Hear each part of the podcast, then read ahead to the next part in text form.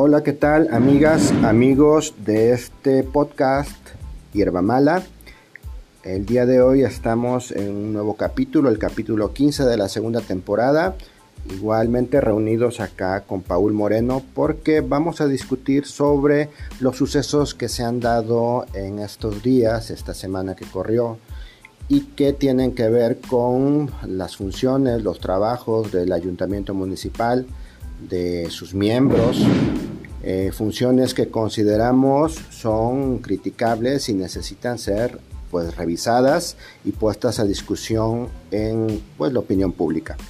Eh, cabe destacar que este podcast es patrocinado por Mezcal Coraje, el único mezcal 100% izucarense elaborado con agaves de la región, eh, agaves silvestres. Hola Paul, buenos días, buenas tardes, según nos escuchan nuestros escuchas. Hola amable auditorio, muy buenos días tengan todos ustedes. Pues sí, este, vamos a iniciar. Paul, eh, a mí me gustaría que habláramos acerca de dos sucesos, dos días totalmente diferentes. El del jueves 14 de junio, donde hubo, se celebró una sesión ordinaria la décima sesión ordinaria del gobierno municipal y posteriormente, ya que agotemos este tema, eh, revisemos la del siguiente día, el viernes 15 de junio, donde celebran la vigésima séptima sesión extraordinaria de Cabildo. Eh, me gustaría que iniciáramos, que agotáramos el tema de la décima sesión, la del jueves 14, en donde, bueno, los llamados regidores insurgentes, llevan a la mesa de Cabildo una propuesta, una propuesta para distribuir solamente a las 10 juntas auxiliares, excluyendo a rancherías y demás comunidades, el 10% del ramo 28, ramo federal número 28. ¿Qué tienes que comentar, que opinar al respecto, Paul? Pues mira, uh Haciendo un análisis de esta propuesta de estos regidores, considero que están cometiendo muchas torpezas, muchas imprudencias al tener un escaso conocimiento en materia legal, en materia jurídica, pues se dejan nada más llevar por, temas politiqueros, temas que no tienen ni, ni sentido, ni siquiera presentarlos a, como punto de acuerdo un cabildo que debe de ser solemne, que debe de ser serio, porque es donde se tratan pues, los temas que le van a afectar o que le van a beneficiar a todo un, municipio. Así es, Paul. Este, ¿Es posible? ¿Qué viabilidad tiene esta propuesta? Bueno, tú ya mencionas que básicamente es como una ocurrencia. Yo diría que es pues parte de una estrategia politiquera en donde pues eh, la idea es poner contra las cuerdas al gobierno municipal. ¿Hay algún tipo de viabilidad o podemos descartar una, un punto de acuerdo, una propuesta de ese tipo? Pues mira, si la, si la presidenta municipal y en general todo el cabildo no se quieren seguir metiendo en mayores problemas, mayores complicaciones, tanto legales como contables o auditables, yo creo que ese punto de acuerdo tienen que hacerlo a un lado definitivamente. Eh, es un punto de acuerdo pues sin sentido, eh, sin, una, sin un sustento legal válido, eh, completamente al margen de la legalidad. Entonces considero que esto, esto están perdiendo el tiempo. Las juntas auxiliares, Paul, sabemos que estas 10 juntas auxiliares no tienen una estructura administrativa que les permita, pues, administrar el recurso que se les destina, ¿no? Eh, yo siempre voy a recurrir a los ejemplos, a la experiencia del pasado reciente. Cuando Melitón Lozano gobernó y cuando su títere Benjamín Hernández Lima gobernó, eh, ¿se hizo alguna propuesta de este tipo? Es decir, darle tantos recursos a partir del número de habitantes que tenía cada junta auxiliar. Mira, yo lo voy a plantear de esta, de esta manera. ¿Por qué, lo, por qué precisamente nada más proponen aumentarles el 10% de los, del presupuesto, los recursos que se le está destinando a las, a las comunidades que integran el municipio de ¿por qué solo a las 10 juntas auxiliares? Para empezar, ¿será que están nada más políticamente calculando que con, ellos, con eso ya les alcanza para sus, pues, sus oscuros eh, proyectos futuros, tal vez, tal vez proyectos pues, eh, ¿Electorales? pero en este caso, ¿por qué no proponen a las 76 eh, para el aumento de recursos para las 76 comunidades que integran el, el municipio? ¿O será que pensarán estos regidores, este grupo de regidores, que solamente hace, tienen necesidad de las juntas auxiliares por ser las más grandes y que barrios, colonias, rancherías están gozando de bonanza de recursos y de que no tienen ninguna necesidad. Entonces yo le recomendaría así, así, así tajantemente, es más, ni siquiera se los voy a recomendar. Yo creo que como pueblo, como ciudadano, quiero, me gustaría exigirles que se dediquen, eh, ya que no, que no se les ve este trabajo a este, este grupito de regidores, por lo menos que le echen un clavadito, que se involucren un poquito más, que lean la ley orgánica municipal, porque no queremos, no, no queremos aquí héroes, no queremos aquí gente que se venga a parar el cuello, nada más gente que venga a hacer su trabajo, tal cual para lo que se les contrató. Les recomiendo a estos regidores que pues lean la ley orgánica municipal en el artículo 92. Eh, ¿De qué trata ese artículo? Facultades de los regidores. Es o sea, que no hagan otra cosa más que hagan su trabajo, hagan su chambita, porque bastante bien se le está pagando. Entonces, eh, en su primer, vaya, artículo 92, le estoy haciendo, le estoy haciendo el favor que no debería, pero le estoy que, que la tarea en su, primera, en su primer párrafo. Entonces, eh, que se dediquen a hacer eso nada más, que dejen de hacer lo que no deben de hacer, estar proponiendo a tomar puntos de acuerdo ilegales, completamente al margen de la ley. Sí, este, Paul, en realidad ya conocemos cuál es el papel de estos llamados regidores detergentes, que en realidad eh, pues son un brazo político de, un, este, de un grupo, de un líder, de un cacique como es Melitón Lozano Pérez y que de una u otra forma, pues como brazo político, eh, está dedicado pues a desestabilizar, ¿no? en, el podcast, nuestras publicaciones, nos hemos atrevido a, a plantear la idea de un cabildazo, ¿no? Es quizás algo hipotético, algo que para muchos pudiera parecer ridículo, pero no, no tan alejado de la realidad. Frente a una inestabilidad o frente a la creación de inestabilidad, de ingobernanza, puede suceder cualquier situación. Bueno, como grupo político entendemos cuál es su función. Yo te preguntaría, Paul, ¿cuál crees que sea el papel individual de estos regidores insurgentes? El papel individual, pues de hecho, ¿cómo lo pongo? ¿Qué papel están haciendo en, la comuna? Por lo que, por, en este tema específico, lo que se le vino a preguntar a cada regidor y lo que cada regidor contestó, pues por, por decirlo así, el regidor Juan José Soto, pues la verdad, sin comentarios, ¿eh? o sea, ningún argumento válido, nada que valga la pena ni siquiera eh, sacarlo aquí a colación el regidor Santiago Sojar. Soar, creo se llama. Soar. Pues ni siquiera claro tiene lo que leyó, porque se ve que es el, regidor que le encomienda eh, su jefe eh, dar a conocer los puntos de acuerdo, sus, sus planes.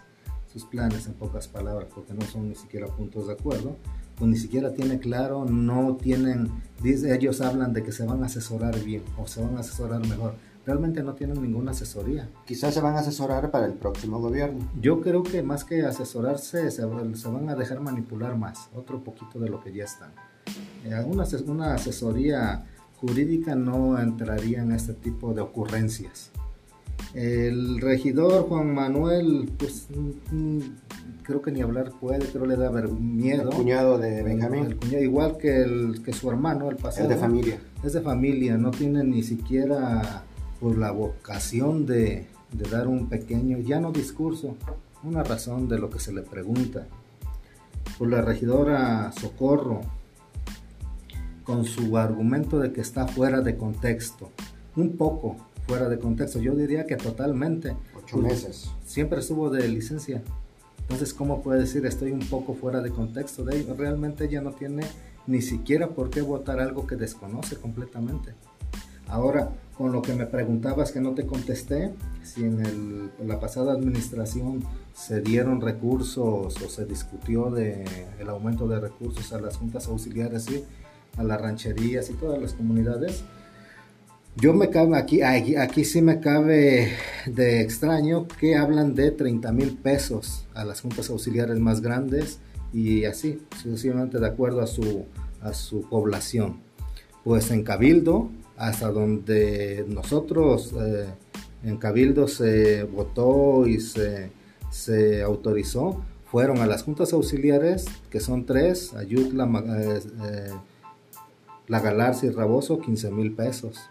Y de ahí así 14 mil 300, así sucesivamente. Y a las rancherías y a los barrios 2.300, 2.500, no tengo bien el presente ya el dato pero aquí se hablan de 30 mil pesos para las juntas más grandes. Pues todos esos fueron recursos ilegales. O sea, que se, al cabildo se lo pasaron por el, el arco del triunfo y ni siquiera nos tomaron en cuenta si es que dieron esos recursos. Entonces, como siempre y desde siempre, desde entonces, están actuando pues al margen de la ley y disponiendo de los, de los dineros municipales, públicos, como si fueran propios. Fíjate, Paul, que yo siempre he dicho eso, he comentado esto una de las características del melitonismo es su uso legaloide o ilegal de los recursos económicos, así como de otro tipo de recursos cuando ellos gobiernan. Es decir, ellos eh, recurren mucho a estas prácticas poco claras, en donde los sueldos de los trabajadores, en donde las posiciones de los trabajadores, en donde los recursos que se reparten a la comunidad, a la comuna, pues eh, son poco claros. Y, sí tiene razón, yo también hago memoria y digo, pues no a Raboso le daban 15 mil y ahora salen que 30 mil. Aquí sería interesante ver la, posición, la respuesta de los anteriores eh, inspectores y presidentes auxiliares. En realidad, ¿recibían 15 mil o recibían 30 mil? porque alguien se quedó con esos 15 mil pesos eh, mensuales, ¿no? Y que no fueron comprobados. Exactamente, y que no fueron comprobados.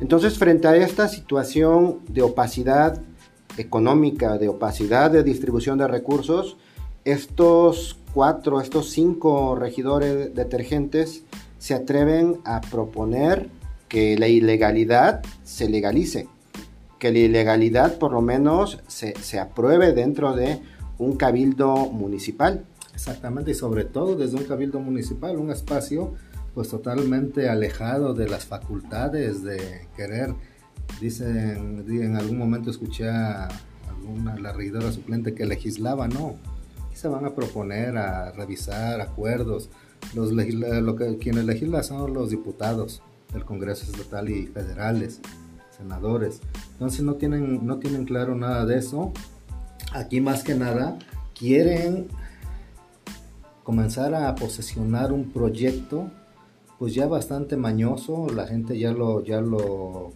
observa de esa manera, pues que eh, definitivamente no les interesan los pueblos, no les interesa la gente, les interesa el clientelismo, el clientelismo político, por eso precisamente proponen 10 juntas auxilio, pues es donde se concentra la mayor cantidad de población de los, de los pueblos circunvecinos a la cabecera municipal.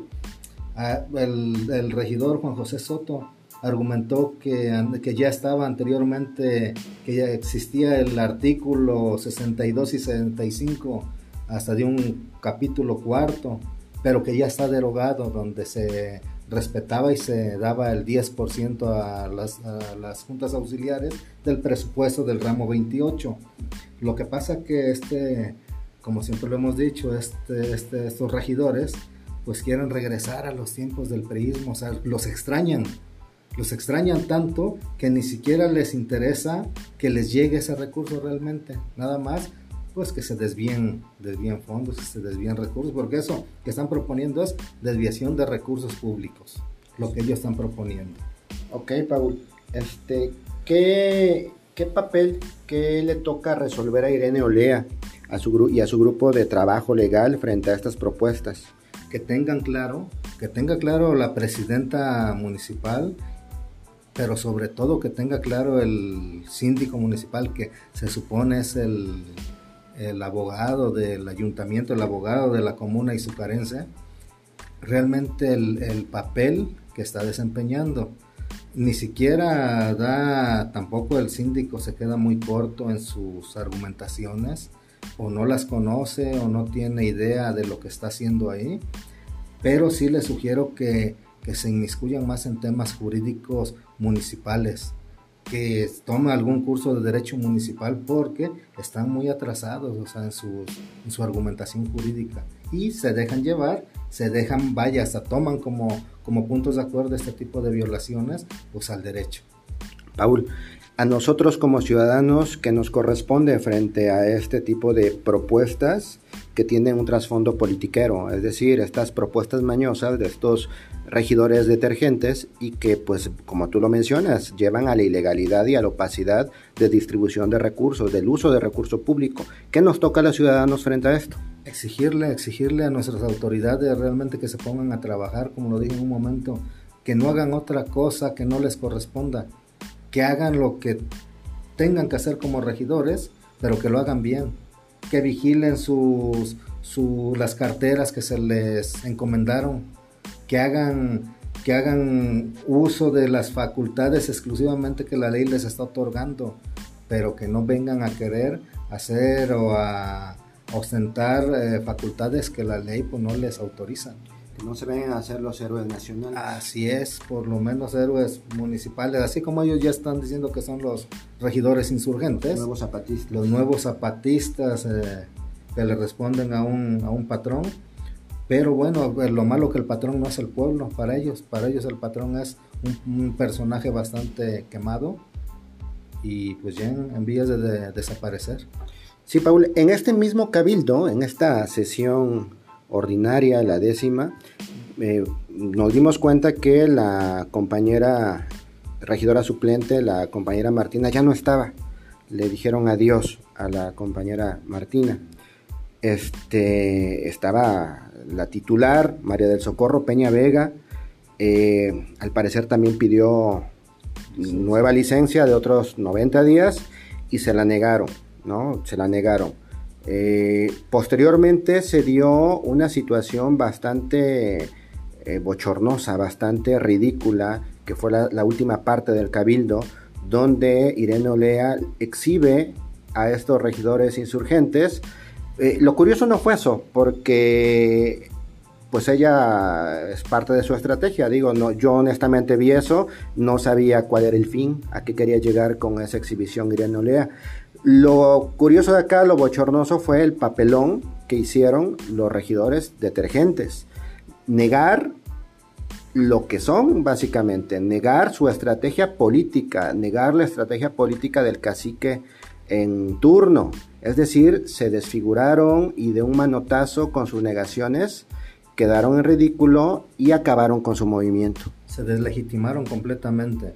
Eh, esto, esto no demostró más que es una oposición endeble, que ni siquiera hay oposición, que solo, solo acatan órdenes, que ellos creo que desconocen completamente hasta el, de lo que a donde los está mandando al campo de batalla que los está mandando su cacique.